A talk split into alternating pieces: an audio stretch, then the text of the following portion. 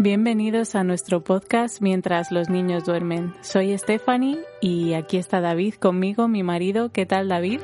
Pues muy bien, hoy tengo muchas ganas de empezar este podcast y tenemos un invitado especial.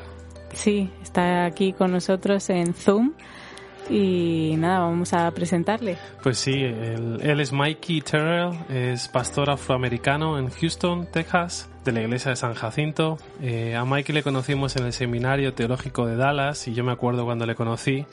Fue la primera vez que íbamos a jugar al fútbol en la cuarta planta en un edificio de estudiantes solteros. Y ahí estaba Mikey con su camiseta de España, esperándome para practicar su español y a partir de ahí pues eh, entablamos una buena amistad y la verdad que le quiero un montón. Eh, y fíjate que si ama tanto España, que habla un castellano muy bonito, que cuando íbamos a su piso parecía que estábamos en España, nos sacaba vino, nos sacaba tapas, nos hacía de todo.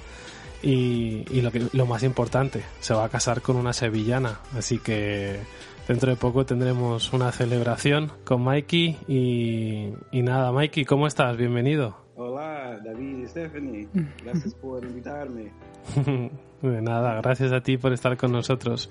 Mikey, ¿cómo, cómo has vivido este tiempo eh, que durante el confinamiento del, del, coronavirus? Ha sido un poco difícil, um, pero también hay, bueno, había, había cosas muy buenas.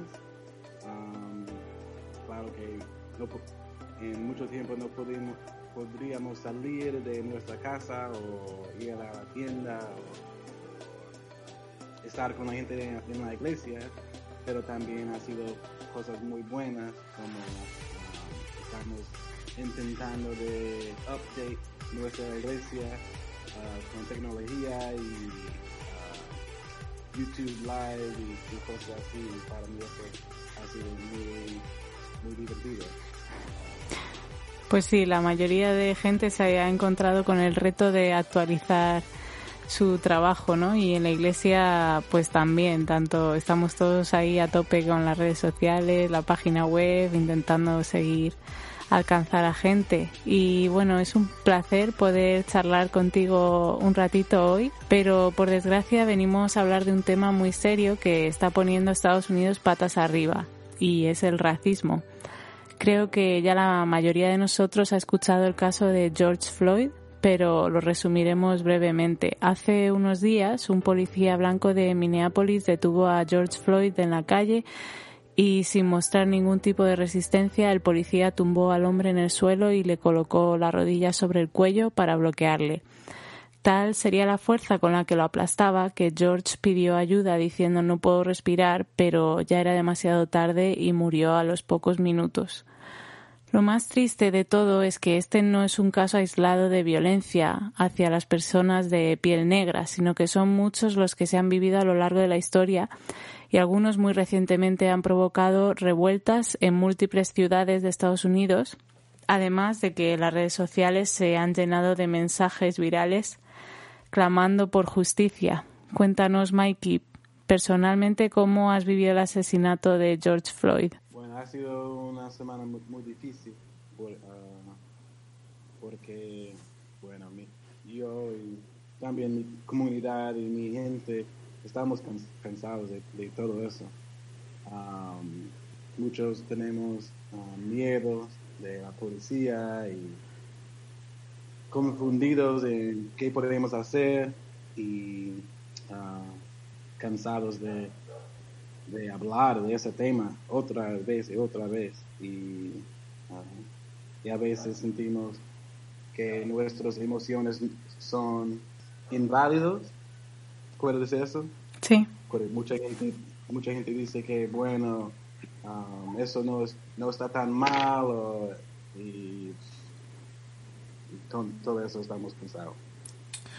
Pues sentimos mucho que esto esté sucediendo. La verdad es que tenemos muchos amigos eh, que están sufriendo con el racismo y la verdad que estamos muy en contra de todo esto. Eh, ¿Es normal que un policía trate con tanta brutalidad a un hombre afroamericano? Bueno, uh, normal um, pasa muchas veces y ha pasado muchas veces eh, desde uf, el principio de nuestra um, nation, na, nación, ¿no? Um, entonces, yo puedo decir es normal, porque pasa muchas veces. Sí, es, es cierto también que a veces los policías, eh, cuando se os acerca un policía al coche, vosotros ya sabéis un cierto código que hay que seguir, ¿no? ¿Podrías explicarnos eso? Bueno, sí. Y nosotros como afroamericanos, nuestros padres tienen que hablar con nosotros cuando tenemos, bueno, tres o cuatro años, um, que, en las cosas que tenemos que hacer cuando un, policía está detrás de nosotros, que no podemos um, mirar detrás o no podemos mover mucho porque ellos van a pensar que vamos a salir o tenemos un pistola o, algo. Entonces sí, um, hay una preparación para esas situaciones. Entonces siempre tenemos miedo cuando estamos en uh, esta situación. Qué fuerte. Qué, bueno, eso, eso ya sería una situación bastante eh, particular, ¿no? Para vosotros que imagino que, que los blancos no, no tienen que tener esa conversación con sus hijos. ¿Y qué otras situaciones de racismo has vivido tú en tu propia experiencia en Estados Unidos? De racismo es, difícil. Puedo hablar del, del um, prejuicio. ¿Es correcto? Sí. Um, porque el racismo es, cuando una persona cree que un race es más superior que otra. Pero prejuicio es cuando una persona piensa, um, es un, bueno, pre, prejuiciar, ¿no? Ellos piensan antes cómo eres, qué puedes hacer, um, cosas de ti antes que um, le conoces. en mi vida, mm, hace dos o tres años, yo estaba trabajando en, en una casa, yo trabajo en construcción, y yo fui a ver la casa antes que empezamos a trabajar. Y cuando yo estaba en fuente de la casa en mi coche, un hombre salió de otra casa y vino y, empezó a gritar, sal, sal, sal, ¿qué, estamos, qué estás haciendo aquí? Ah, cosas así, muy violentas.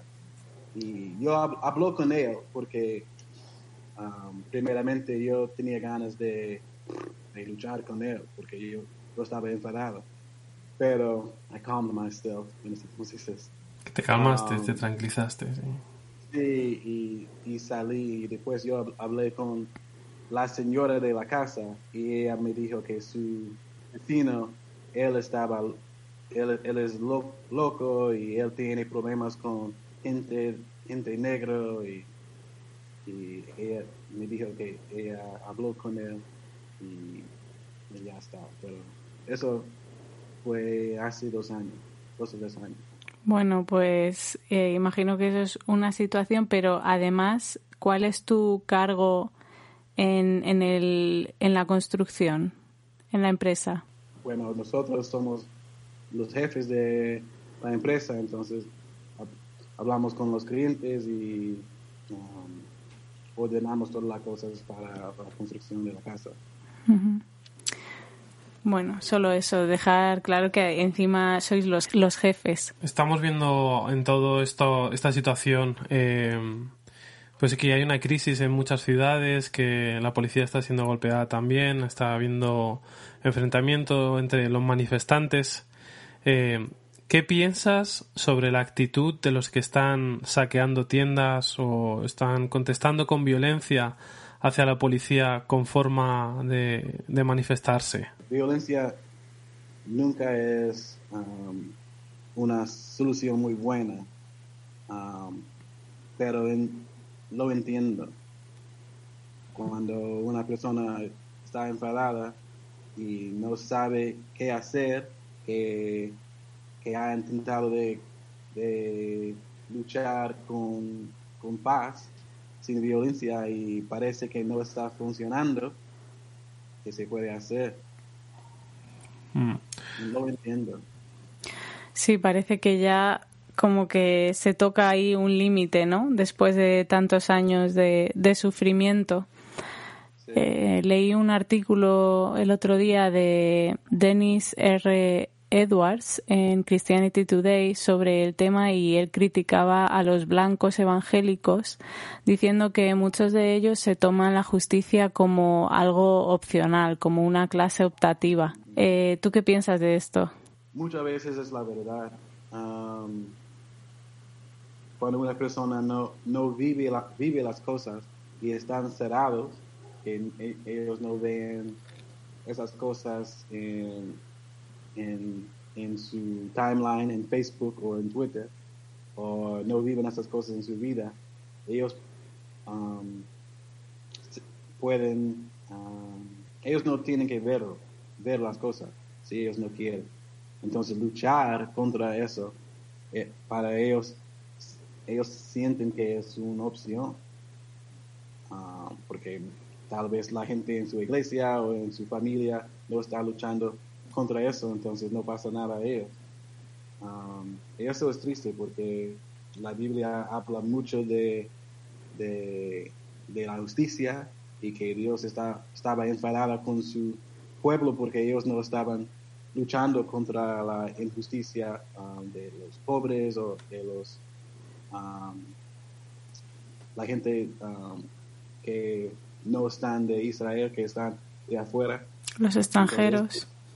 Sí, extranjeros. Entonces, es un, es un principal de, la Biblia, ah, que creo que algunos, no, no todos, los blancos evangélicos, no, no están, um, no están, no están luchando en este área. Hmm. Como decimos en España, ojos que no ven, corazón que no siente. ¿Y qué crees que debe suceder en nuestra sociedad a día de hoy para que dejen de haber maltratos a ciertos colores de piel? Siempre la, la, solución tiene que um, incluir oración. No se puede hacer nada um, antes de orar. Um, y con la oración, gente que están viviendo estas cosas y también la gente que no están viviendo esas cosas um, pueden sentir compasión. Después hay muchas cosas y yo no, yo no sé de verdad totalmente qué podemos hacer, um, pero esta violencia contra um, mi gente tiene que parar. Mm. Um, cosas en la ley las clases de, de, la policía tienen que cambiar, las iglesias tienen, tienen que tener conversaciones sobre eso y escuchar, no hablar. Si ellos no han vivido esas cosas, no es necesario que ellos hablen. es mejor escuchar, tener compasión, orar, llorar y después podemos tener planes y todo eso para, para arreglarlo. ¿Puedes comparar un poco entre España y Estados Unidos? ¿Has notado el mismo racismo aquí en España que en Estados Unidos? ¿O crees que el, que el racismo que hay aquí en España es diferente que hay ah, en el de Estados Unidos? Tú que has podido ver las dos culturas, ¿qué, qué, piensas? Sí, uh, sí hay, hay diferencias. Ah, yo sé que hay racismo en todas las partes del mundo. O si no es racismo, es prejuicio, y no es prejuicio, es preferencia. Um, no hay, bueno, eh, bueno yo puedo decir que la gente en España me han tratado muy bien y yo siento muy cómodo en España um, y a veces yo, yo siento que yo no tengo que sentir como una persona negra en España. Yo puedo sentir como una persona. Wow. Um, o una persona americana, porque yo nunca me, pueden olvidar esto. Uh, pero sí, yo puedo sentir más americano en España que en mi propio país. Mm. Qué interesante. Eres americano, no eres negro, eres americano. En la, mayoría de las veces hablamos de mi, mi nacionalidad más que mi etnicidad. Um, yo sé que hay racismo. Um, creo que no he uh, experimentado. ¿Cómo se dice? Uh, um, eso, España. Tal vez uh, preferencia o prejuicio en algunas cosas, pero el racismo no. he hablado con gente de África que, han, que me han dicho que sí, que han vivido cosas en España, pero personalmente, no. Como cristiano y como pastor, eh, me imagino que esto no solo te ha afectado a ti, eh, sino que sientes carga por tu congregación. Y también sabiendo que George Floyd era cristiano y tenía un buen testimonio en Houston, ¿podrías compartir con nosotros algún pasaje en el que encuentres paz en medio de, tanto sinsentido en, en, esta situación tan, tan loca? Sí, um, Amos 5 me ayuda con todo ese tema. Amos 5, 12 uh, dice, porque yo sé de vuestras muchas rebeliones y de vuestros grandes pecados. Sé que afligís al justo y recibís cohecho, y en los tribunales hacéis perder su causa a los pobres. Por tanto, el prudente en tal tiempo calla, porque el tiempo es malo.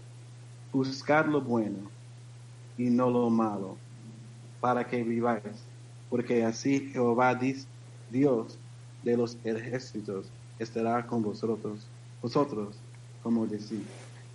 Y eso me ayuda um, porque yo, eso es mi oración para las iglesias de los Estados Unidos y del resto del mundo, que podemos um, obedecer um, estos versículos y recibir la ayuda de Dios.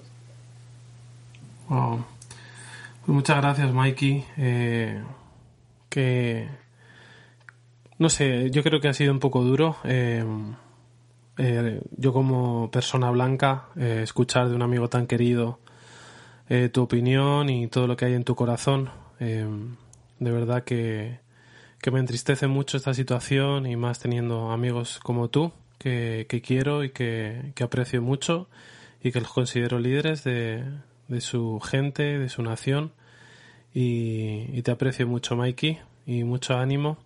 Y siempre terminamos una pregunta con, una pregunta que es mi sección. Em, y esta vez quiero, quiero seguir hablando de este tema y me gustaría saber con qué tres personas de color eh, te, te gustaría tomarte un café con ellos. ¿Y que están viviendo? O que no estén viviendo. Pueden estar. Oh, sí. Oh, oh. Bueno, Jesús. bueno. Pero uh, Jimi Hendrix, uh, número uno. Um, T.D. Jakes, Frederick Douglass. ¿Cuál es el último? ¿Cuál? Frederick Douglass.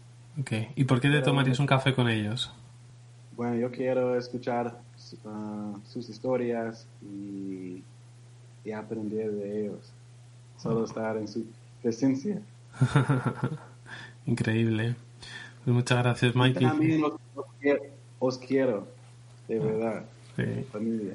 Sí, bueno, muchas gracias. Nosotros te queremos mucho, Mikey. Mira, Stephanie, ¿tú con quién, con qué tres personas de piel oscura te irías a tomar un café?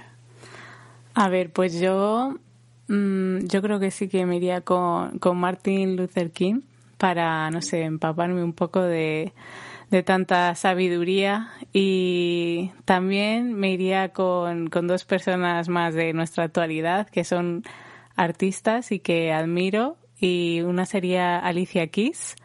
A ver si yo que sé me canta una canción de casualidad o algo así ya. Disfruto de eso. Y la otra persona sería Morgan Harper Nichols, que es una, una poeta que, que eh, trabaja mucho por Instagram y, y tiene muchísimos seguidores y, me gusta mucho su trabajo. Pues a mí yo me tomaría un café también con Martin Luther King me hubiera encantado conocerle. Eh, es, es, algo que, que, veo sus vídeos y me apasiona cómo luchó por su gente y, y la verdad que admiro. Eh, me tomaría un café con una persona que está viva, que se llama Tony Evans, es un pastor evangélico que sigue luchando por su gente, me parece una persona maravillosa y me tomaría muchos cafés con Mikey Terrell. No. Me tomaría muchos cafés con él. Yo también, yo también. Sí. Bueno, gracias Mikey, un placer tenerte con, con nosotros y, y, muchísimas gracias y a ver si nos vemos pronto. Sí, un placer para mí. La verdad es que desde nuestro despacho en nuestra casa de Madrid sentimos que no podemos hacer mucho para hacer justicia por esta muerte tan horrible que se suma a muchas otras pero sí podemos concienciar a otros, alzar la voz y promover la igualdad entre todos los humanos, hombres y mujeres, blancos y negros, latinos y asiáticos. Podemos promover el amor y animar a los oyentes a tratar con bien a aquellos que, que no se parecen a ti, que no tienen tu mismo estatus económico, tus gustos o que proceden de una cultura ajena a lo que jamás hayas podido experimentar. Quizá los blancos nunca podremos entender completamente cómo se sienten, ya que no hemos experimentado nada parecido, pero podemos entre todos abrir nuestra mentalidad, intentar empatizar con los afroamericanos y tenderles el brazo para que deje de haber tales injusticias, para que dejen de sufrir. Y algunas de las maneras más prácticas de luchar por la justicia racial en Estados Unidos es como como ya ha dicho Mikey, es orar. Os animamos a todos a que oréis acerca del tema y también de que os informéis acerca de la historia y de lo que está sucediendo en la actualidad y que seáis parte del cambio a través de, pequeños actos. Eh, intentando abrir la mentalidad entre tu gente, tu familia, tu iglesia y amigos, promoviendo la igualdad y por último, eh, donando a causas sociales en Estados Unidos que están luchando de forma práctica para que una muerte así no se repita. Las vidas negras importan. Even though we face the difficulties of today and tomorrow, I still have a dream. It is a dream deeply rooted in the American dream. I have a dream that one day this nation will rise up and live out the true meaning of its creed.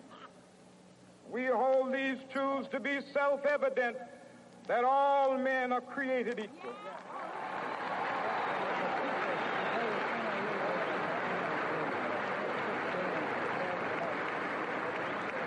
I have a dream that one day on the red hills of Georgia, the sons of former slaves and the sons of former slave owners will be able to sit down together at the table of brotherhood. I have a dream.